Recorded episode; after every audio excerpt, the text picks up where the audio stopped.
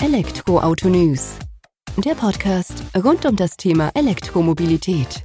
Mit aktuellen Entwicklungen, Diskussionen, Interviews und vielem mehr. Servus und herzlich willkommen in einer neuen Folge des Elektroauto-News.net Podcast. Ich bin Sebastian und freue mich, dass du diese Woche wieder eingeschaltet hast, wenn wir uns mit dem Thema E-Mobilität beschäftigen. Vorab sei gesagt, zum Zeitpunkt der Aufnahme war ich ein wenig erkältet, das tut hoffentlich dem Inhalt der Folge keinen Abbruch, oder gehe ich mal von aus. Denn ich hatte einen sehr interessanten Gesprächspartner in der aktuellen Folge zu Gast. Zu Gast war bei mir Jonathan Wenk, der die Mobility Academy gegründet hat und sich ja mit dieser der Schulung von Fachkräften aus dem Bereich der Mobilität gewidmet hat. Im Speziellen geht es um die Schulung im Bereich Hochvolttechnik, wo er ja auch Vergleiche zu Dekra, TÜV Süd oder anderen TÜV-Niederlassungen äh, sozusagen zieht und aufzeigt an praktischen Beispielen, wie man denn da Unterschiede machen kann oder Unterschiede machen muss, um dann eben auch Fachkräfte fachgerecht auszubilden, um eine vernünftige Basis für den Fortschritt der E-Mobilität zu bieten. Aber im Detail sollte das am besten Jonathan selbst erläutern, weil er da einfach der Profi dafür ist. Von daher direkt rein in die Folge. Viel Spaß damit. Servus Jonathan, vielen Dank, dass wir uns heute die Zeit nehmen können und uns ein wenig um das Thema Hochvolt im Bereich der E-Mobilität beschäftigen, was du dir ja sozusagen zur, ich sag mal nicht Lebensaufgabe, aber als dein Job herausgesucht hast mit der Mobility Academy. Bevor wir allerdings auf die eingehen, stell dich doch gerne mal selbst unseren Hörer, Hörerinnen vor. Moin Sebastian, dank dir. Ja, gerne. Also ich bin Jonathan, Jonathan Wenk. Ich komme so aus dem nördlichen Raum Deutschlands, so in der Nähe von Hamburg. Und äh, tatsächlich ist das jetzt nicht unbedingt die Region, wo Automobil irgendwie revolutioniert wurde in den letzten Jahren, aber dort bin ich tatsächlich nach meinem Studium eigentlich total fach, fachfremd, also Verfahrenstechnik, Maschinenbau, in so eine Projektleiterrolle reingestolpert.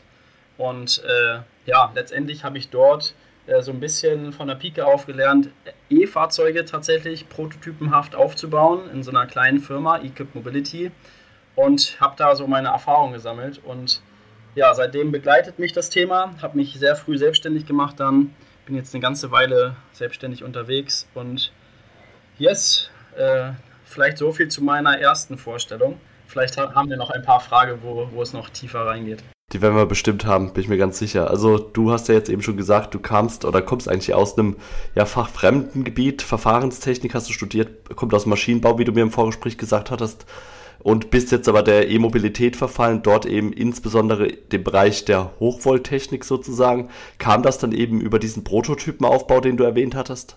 Ja, definitiv. Also es ist im Prinzip so, es war halt, wir waren nur fünf Leute in der Firma, die so richtig aktiv Fahrzeuge gebaut haben und ich war so der erste Ingenieur, der erste Studierte und es kamen Industriekunden auf uns zu und plötzlich ging es darum, ein komplettes Fahrzeug, LKW, 7,5 Tonnen, äh, von der Pike auf. Wir hatten einen Antriebsstrang, den vom Kunden gestellt bekommen und der Rest sollte sozusagen ja, sich frei dazu ausgedacht werden. Und die Herausforderung war wirklich, äh, Projekt war zwar da, aber wir hatten noch nie ein Fahrzeug selbst von der Ebene sozusagen Einzelbatterien, komplettes Batteriepack mit Batteriemanagementsystem auf 400 Volt Basis, plötzlich digitale Technik, alles musste programmiert werden, äh, aufzubauen. Das heißt, es gab kein Know-how vorher und ich stand quasi vor dieser Aufgabe, den Kunden irgendwie zufriedenzustellen, ohne dass ich selber überhaupt so ein Fahrzeug äh, mal irgendwie vorher aufgebaut hätte, kam quasi selber aus dem, ja, ohne Vorbildung, äh, tatsächlich nur ein bisschen von der Formula Student, ich weiß nicht, ob das was sagt, äh, studentisches Projekt, wo E-Fahrzeuge entwickelt werden und we weltweit gegeneinander angetreten wird. Äh, dort hatte ich mitgemacht, aber ehrlich gesagt dem, im Bereich der Konstruktion und gar nicht im Bereich der Elektrotechnik. Da habe ich nur gedacht, ey, das habe ich schon mal gesehen und das sah irgendwie bei den Formula Student Jungs irgendwie komplizierter aus. Ähm, ja, und dadurch kam es dann dadurch, dass ich gesagt habe, ja, ich probiere es, ich mache das und habe mich dann sozusagen Stück für Stück da durchgehangelt. Letztendlich fast, kann man sagen, übers Telefon gelernt, wie man ein Elektrofahrzeug baut. Und das war tatsächlich eine extrem spannende ein spannender Weg, sehr, sehr kräftezehrend, sehr, sehr anstrengend. Aber aus meiner Sicht hat es mir auch einfach, also es hat sich gelohnt und es hat sehr viel Freude gemacht, sozusagen diese Hürden zu nehmen und irgendwo zu meistern. Nach einem halben Jahr hatten wir das erste Fahrzeug auf der Straße dann Und äh, das war irgendwie schon eine sehr starke, auch Selbstwirksamkeitserfahrung für mich persönlich, muss ich sagen, ähm, sowas sozusagen in so kurzer Zeit mit einem Team von fünf bis zehn Leuten dann, wir sind gewachsen, äh, oft auf die Beine zu stellen. Ja, definitiv eine Ansage innerhalb von so einem Zeitraum, vor allem ohne großartige Vorkenntnisse. Kurz da noch den Schwung zur Formula Student. Da hatten wir auch schon mal, äh, ich sag mal, Gäste bei uns im Podcast, die darüber aus erster Hand berichtet hatten. Also ist unseren Hörer, Hörerinnen, die länger dabei sind, auf jeden Fall ein Begriff. Und von daher sehr interessant, dass du auch da Erfahrung als Konstrukteur eben sammeln konntest und mit reinnehmen konntest. Aber es gehört ja trotzdem auch einiges am Mut dann dazu, sich so eine Aufgabe zu stellen und zu sagen, okay, ich gehe die Herausforderung an, weil ist ja jetzt nicht mal so wie eine, ich sag mal, einen Schrank von Ikea aufzubauen, sondern hat ja nochmal ein ganz anderes Kaliber dann. Mache ich aber auch ganz gerne, Schränke von Ikea aufbauen. Nein, also ja, du hast irgendwo recht. Ein Stück weit vielleicht äh, hilfreich, dass es in dem Moment nicht mein persönliches Projekt war, sondern es war einfach Not am Mann. Und ich habe gesagt, okay, entweder ich bewerbe mich bei einer Riesenfirma, habe eine kleine Aufgabe im Verhältnis zum Gesamtprojekt. Oder ich versuche, stürze mich hier einfach ins Getümmel und versuche so viel wie möglich zu lernen, mitzunehmen und irgendwo einfach hands-on zu sagen, ja, ich stelle mich dem Problem.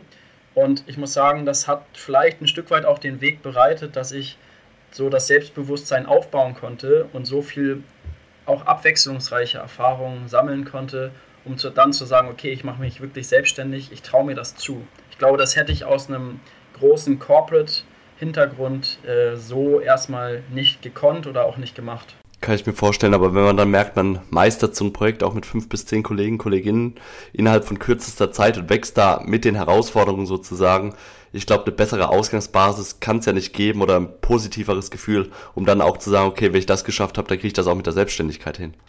Genau, also man fliegt dann irgendwie hoch und gleichzeitig kann man auch tief fallen. Also für mich war das so ein, so ein bisschen vielleicht Stichwort, so Einstieg in die Selbstständigkeit. So einfach ist es eben nicht, einfach auch Projekte gerade in diesem Maßstab zu finden. Meine Idee war zuerst, okay, Projektleiter, das brauchen bestimmt viele. Und gleichzeitig wollte ich mich aber auch nicht irgendwie einkaufen lassen und meine Selbstständigkeit sofort wieder verlieren, wenn man so will.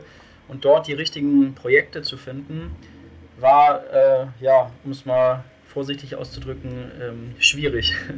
Und ähm, hat trotzdem Spaß gemacht. Ich habe den Schritt selbst nie bereut. Und trotzdem muss ich sagen, ähm, das war knapper manchmal auch rückwirkend betrachtet, als man irgendwie vielleicht sich selbst fast eingestehen wollte, weil eben am Anfang man nicht mal eben ein Fahrzeugumbauprojekt als Prototypenleiter von extern mal eben übernehmen kann. Und gleichzeitig ging meine Selbstständigkeit quasi direkt los in Zeiten von Corona. Äh, zumindest, ja gut, ein halbes, dreiviertel Jahr hatte ich vorher noch, aber dann ging es halt plötzlich los und das hat es nicht unbedingt leichter gemacht, muss man sagen.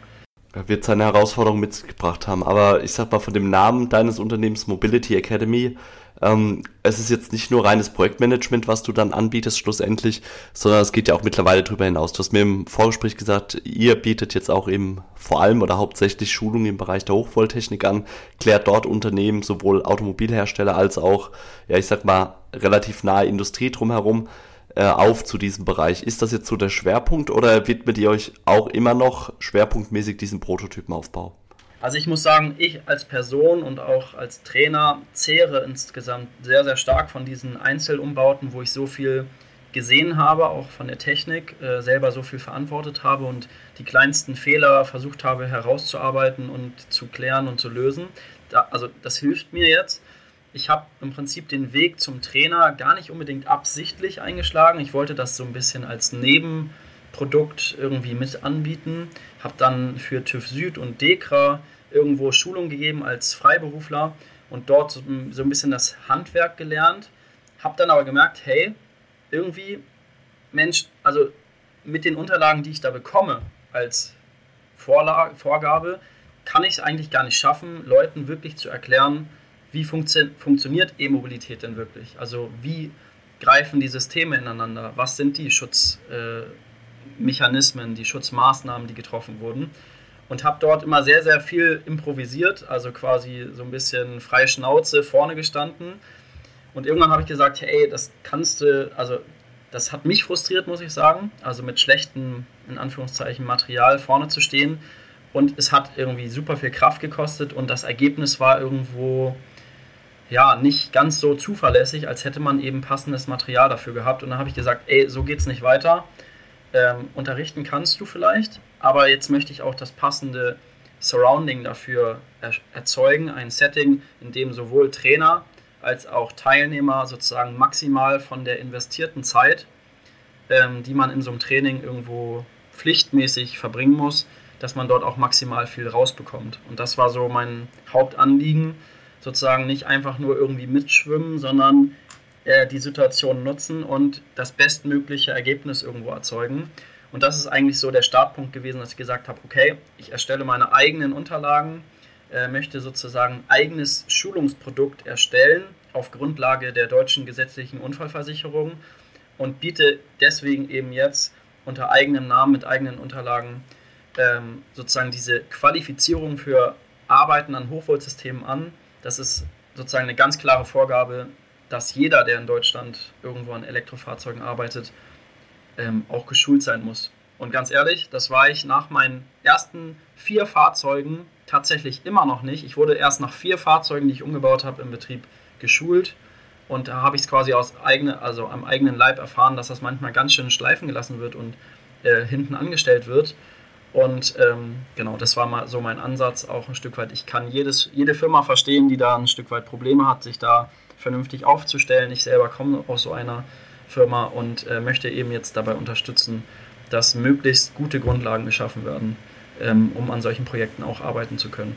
Kann man auf jeden Fall nachvollziehen, was du da sagst, aber ich denke gerade diese Herausforderung, dass es da ja in Anführungsstrichen auch nicht den oder die richtige Experten, Expertin dafür gibt, dann, äh, wenn ich jetzt sage, wenn ich nicht mal zum TÜV Süd oder zur DEKRA gehen kann und mich in dem Bereich ähm, fachlich fortbilden kann, weil die Trainer in dem Fall nicht davon überzeugt sind, von dem Material, was zur Verfügung gestellt wird, wo soll ich denn dann dahin gehen? Also von daher für mich vollkommen nachvollziehbar zu sagen, äh, du gehst da deinen eigenen Weg und steuerst das von den Inhalten her. War dir aber da schon früh klar, dass du sagst, okay, du willst das dann auch unter eigenem Namen aufbauen? Oder du hättest ja auch sagen können, hey, TIF Süd, Dekra, ich hätte hier die und die Verbesserungsvorschläge für eure Unterlagen. Ja, das äh, klingt so, als hätte ich mich irgendwie vielleicht sofort irgendwie abgekapselt. Nee, ich habe sogar festgestellt, dass es sehr schwer ist, Verbesserungsvorschläge einzubringen. Das sind einfach gewachsene Strukturen. Man muss sagen, äh, in solchen Schulungsbetrieben wird eben ein Produkt erstellt und das wird eben so lange vermarktet, wie es irgendwie läuft. Und das war auch ein Stück weit meine Frustration, dass ich quasi mich am Anfang ganz proaktiv mit einbringen wollte und gesagt habe, hey, hier könnte man es doch anders machen, das und das ist sogar technisch vielleicht falsch, ähm, hier wird es echt missverständlich deutlich. Und als ich so nach ein paar Schulungen gemerkt habe, da wird im Prinzip gar nicht drauf geachtet, weil es geht um ein Produkt und das wird verkauft und es verkauft, verkauft sich ja tatsächlich einfach nur aufgrund des Namens schon ähm, und ohne dass man weiß, welchen Inhalt bekommt man. Da war ich ein Stück weit tatsächlich frustriert und habe gesagt, nee, das, das kann ich allein schon aus meinem Gewissen her irgendwie nicht weitermachen. Also das hat mich wirklich, da war so ein richtiger innerer Widerstand, wo ich gesagt habe, so, boah, nee, das kannst du nicht mehr. So eine Abstoßreaktion.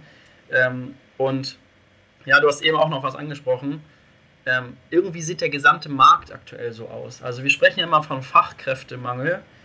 Und dieser Fachkräftemangel beginnt eigentlich schon da, wo die Ausbildung beginnt. Also wir sind gar nicht unbedingt nur, haben nicht nur das Problem, dass es zu wenig Ingenieure in den Betrieben gibt, sondern es gibt allein schon zu wenig Leute, die fachgerecht und wirklich tiefgreifend fundiert ähm, so ein Wissen weitergeben können.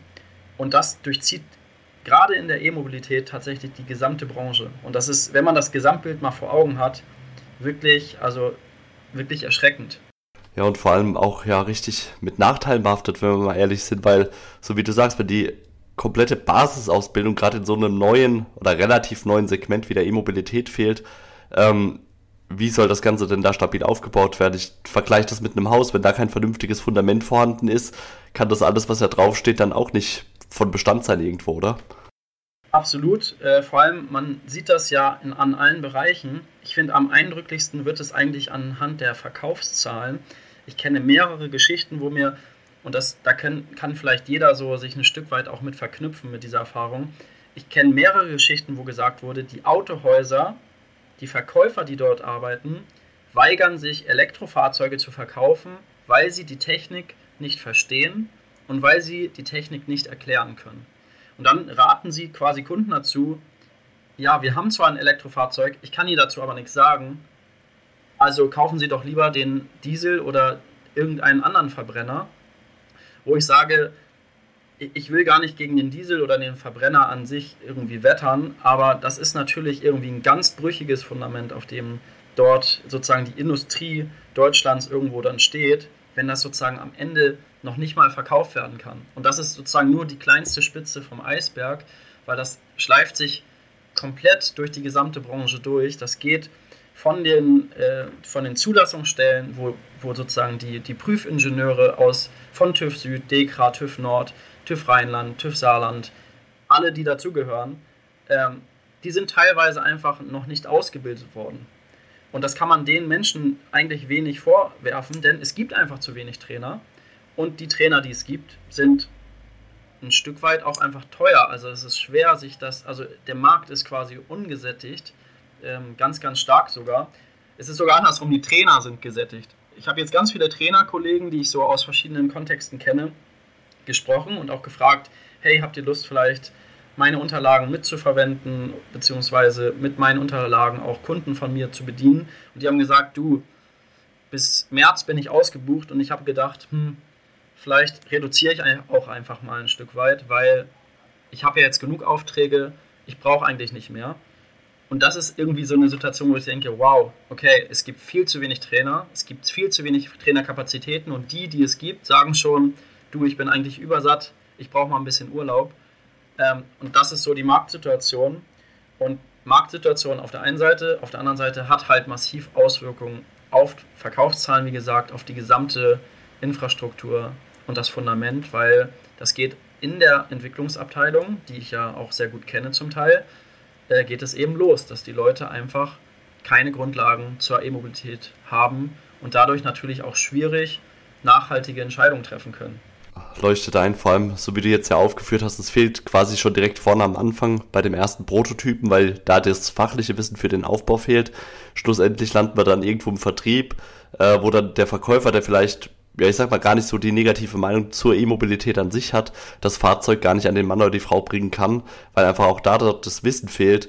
Eigentlich schon erschreckend, dass man sich da selbst so ausbremst oder der Markt so ausgebremst wird, ähm, anstatt da dann eben auch, ich sag mal, noch mehr Struktur oder mehr ja, Wissen reinzubringen, schlussendlich. Aber ich kann auch deine Trainer, Trainerinnen, Kollegen äh, nachvollziehen, ähm, die dann einfach sagen, gut, ich bin jetzt bis Mitte nächsten Jahres irgendwo ausgebucht, warum soll ich mir denn da noch mehr ans Bein bringen? Und gerade wenn, ich sag mal, wir sind im Markt unterwegs, ähm, Angebot und Nachfrage, also ich sag mal, wenn ihr in der Minderheit seid, könnt ihr natürlich auch dementsprechend die Preise bestimmen und habt ja gar nicht den Zwang dazu, äh, den Tag da bis zu zehn Stunden immer voll zu machen wahrscheinlich. Absolut. Also das ist auch eine Entwicklung, die ich gesehen habe. Ähm, also, das, also meine Firma, so wie sie jetzt unterwegs ist, es schwimmt so im Mittelfeld mit, aber da gibt es sozusagen die Premium-Anbieter, das sind halt auch genannte Namen, äh, die, die eben schon so gefallen sind, die einfach echt ganz schön krasse Preise aufrufen. Und da kann ich auch verstehen, dass sich das noch nicht mal jedes Unternehmen so leisten kann oder möchte. Ähm, ja, also irgendwo muss ich das auf jeden Fall noch ein bisschen einschwingen. Gut, für mich ist es jetzt erstmal eine grundsätzlich positive Grundsituation, dass man eine Firma in dem ganzen Bereich auch aufbauen kann.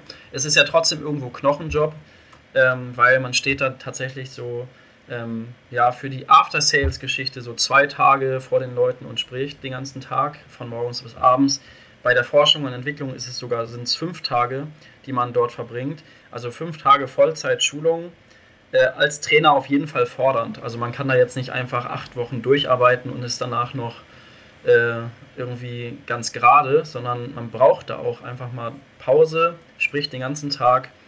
Ähm, das ist auch fordernd und äh, an der Stelle ist auf jeden Fall, also das, in, das Feld ist auf jeden Fall interessant und als Unternehmen, jetzt mal ganz allgemein betrachtet, als Unternehmung ist es halt einfach interessant, dieses Grundsatzproblem der Qualität, der Inhalte und der Kapazitäten in, in, dem, in, dem, also in diesem gesamten komplexen System irgendwo zu lösen. Und das ist eben auch so der unternehmerische Ansatz, den ich da verfolge und verfolgen möchte, dort immer weiter auch Kooperationspartner aufbaue und, und Verbindungen knüpfe, weil jede Branche ist ja auch anders. Es gibt LKWs, es gibt PKW, es gibt Maschinen, Sondermaschinen, Trecker, es gibt äh, Leichtkrafträder, es geht ja von bis, also es gibt ja so viele Branchen, allein das. Und dann gibt es eben Vertrieb, After Sales, Servicewerkstätten, es gibt Entwicklung es, und Schadensgutachter zum Beispiel. Ich habe jetzt eine sehr, sehr große Schulungsreihe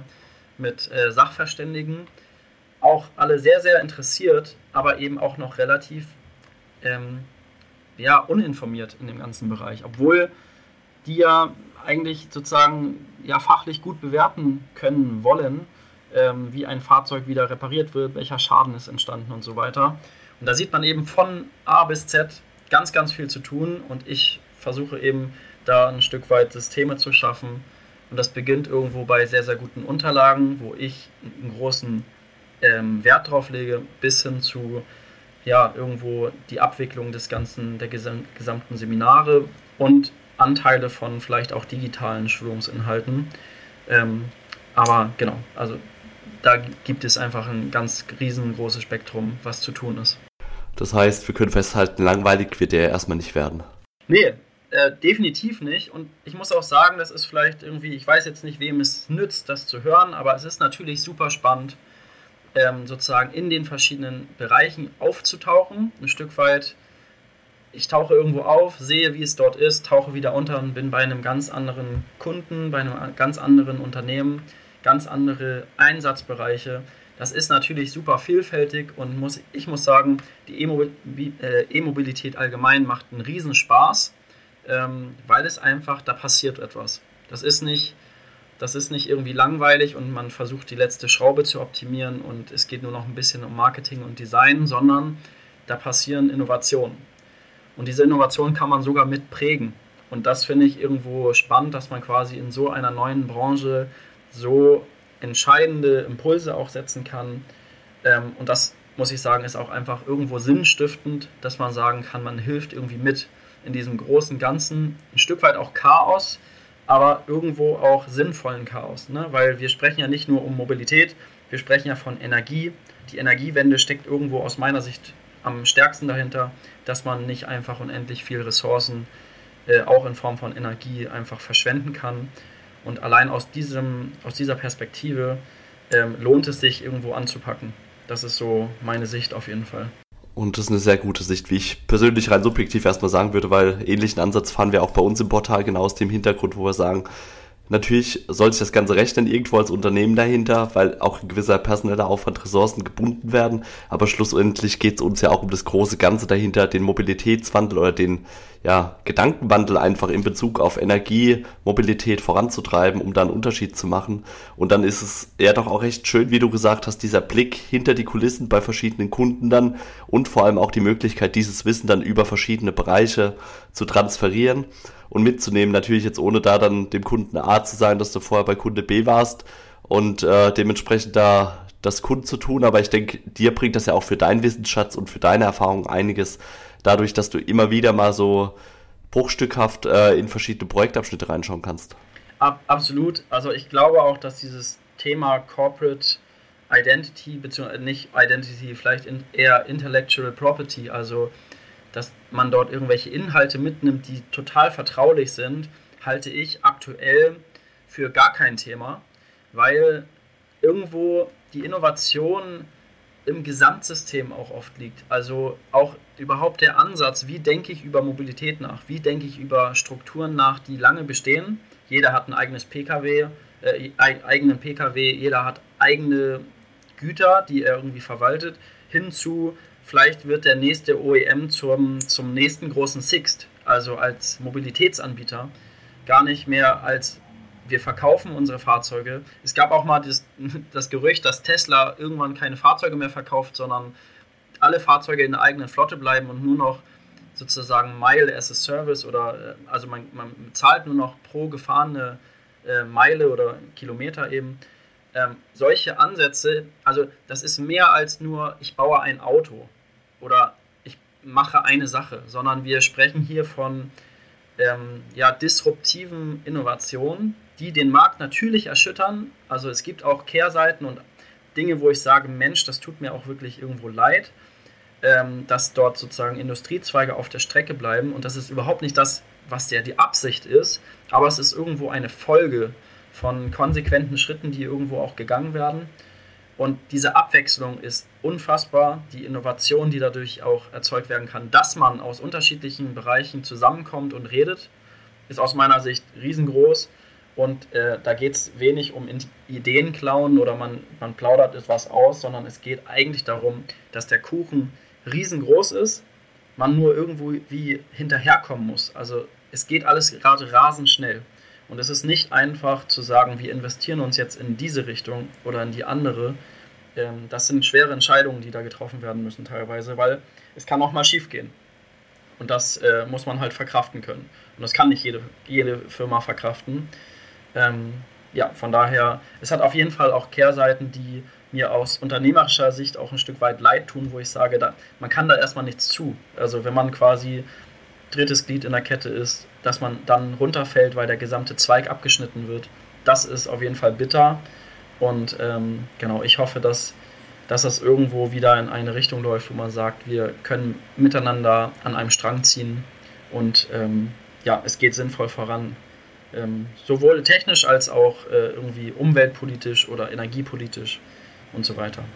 Ja, also wichtiger Ansatz deiner oder von deiner Aussage sozusagen, dass ja der Wandel schon stattfindet, auch in Anführungsstriche seine Opfer dann sozusagen fordert. Aber wenn wir jetzt mal den Blick zurückwerfen oder ja riskieren, äh, als wir von der Kutsche auf den Verbrenner umgestiegen sind, übertrieben gesagt sind ja auch entsprechende Berufsgruppen verloren gegangen oder haben sich umorientieren müssen. Ich denke, das ist ja auch immer wieder eine Chance für Unternehmen, sich dann auch neu zu erfinden, neu zu positionieren. Ist bestimmt nicht einfach, vor allem wenn man 50 Jahre immer das Gleiche gemacht hat.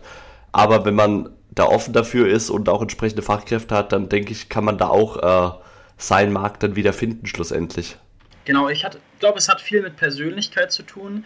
Ich muss sagen, ich habe bei den OEMs eben auch ganz viele sehr fähige Leute gefunden, die wirklich auch menschlich toll sind, mit denen man richtig gut zusammenarbeiten kann, die eine tolle Meinung haben, aber die in irgendeiner Form auch satt waren. Also satt in Form von, irgendwo hat man vielleicht ein hohes Gehalt gehabt bei einem OEM, aber man hat wenig bewirken können, weil man eben einfach nur ein Glied eines riesigen Apparates war. Und aus meiner Sicht fängt die E-Mobilität an, auch solche großen Firmen eben zu bewegen. Und ich muss sagen, ich habe da auch schon Leute eben ein Stück weit wieder mehr Lebensfunke in den Augen blitzen sehen äh, als vorher, weil man sagt, hey, hier passiert was, ich kann mich wieder mit meinem Potenzial einbringen und bin nicht nur Ver Verwalter von Bauteilen oder von Menschen oder von Zeiten oder von Geldern, sondern ähm, hier bewegt sich was und man kann sich hier quasi ganz neu einbringen. Und das muss ich sagen, das begeistert mich. Ähm, wie gesagt, es gibt immer Leute, die da auch sehr drunter leiden, das will ich auch nicht verschweigen. Und trotzdem sehe ich ihm ein Riesenpotenzial. Und das ist auch ein Stück weit, glaube ich, meine persönliche Sichtweise immer wieder, nach den Potenzialen zu suchen, das Gute zu nehmen und das Schlechte irgendwo langsam irgendwie weglassen zu können. Das ist so, glaube ich, so, ein, so, eine persönliche Einstellung dazu. Ähm, es gehört irgendwie zur Weiterentwicklung mit dazu und ich sehe da eben ganz viele positive Aspekte drin auch wenn man die, die schlechten nicht wegreden muss oder kann, je nachdem. Also man muss es auch nicht. Nee, denke ich auch. Es ist ja auch immer wichtig, ich sag mal, das Positive kann ja auch nur glänzen, wenn man auch einen Blick auf das Negative oder auf das Schlechte in Anführungsstrichen wirft. Aber es ist ja schön und damit würde ich es, glaube ich, auch beenden, unser Gespräch für den heutigen Start. Wir sind jetzt bei einer knappen halben Stunde schon wieder angekommen, äh, dass Berufung oder Beruf dann sozusagen auch wieder seiner seinem Ursprung der Berufung nahe kommt, wenn da wieder so Krusten aufbrechen und Mitarbeiter sich dann wieder für mehr berufen fühlen. Das ist ja echt eine schöne Sache, wenn man diese Veränderung dann auch spüren kann, zusätzlich zu dem Wandel, der natürlich eh schon durch den Mobilitätswandel da stattfindet. Von daher vielen Dank, Jonathan, für den Blick dahinter die Kulissen von der Mobility Academy auf deine Arbeit und ich bin mir sicher, wir werden dich hier noch das eine oder andere Mal hören, wenn wir dann vielleicht den Blick in die Tiefe noch mal ein wenig schärfen und dann auch so einen Blick auf den Markt werfen, wie er sich dann vielleicht doch in den nächsten zwei, drei Jahren noch entwickelt, auch im Hinblick jetzt auf äh, Trainer oder Ausbildung an der Basis. Sehr gerne, würde mich sehr freuen, wieder ins Gespräch zu kommen, vielleicht zu spezifischen Themen. Machen wir so. Mach's gut, bis dahin, ciao. Bis dann, Sebastian, tschüss. Die Folge habt ihr hoffentlich alle ganz gut überstanden, trotz meiner Erkältung oder ja, bisschen belegten Stimme sozusagen, aber die Inhalte waren, denke ich, sehr interessant. Bei Jonathan hatte im Hintergrund noch so ein wenig der Lüfter vom Rechner wohl mitgedreht, aber auch da sei der Aufnahmequalität verziehen, wird beim nächsten Mal besser, da werden wir das zusammen vor Ort lösen. Denn wie es dann, dann im Nachgespräch rausgestellt hat, treibt er sich auch manchmal hier in der Gegend in und um Heidelberg herum. Ja, eben herum. Von daher vielen Dank dir fürs Zuhören bei der aktuellen Folge. Würde mich freuen, wenn du kommende Woche wieder einschaltest, wenn wir uns wieder mit einem anderen Thema aus der Welt der E-Mobilität beschäftigen. Mach's gut, bis dahin, ciao.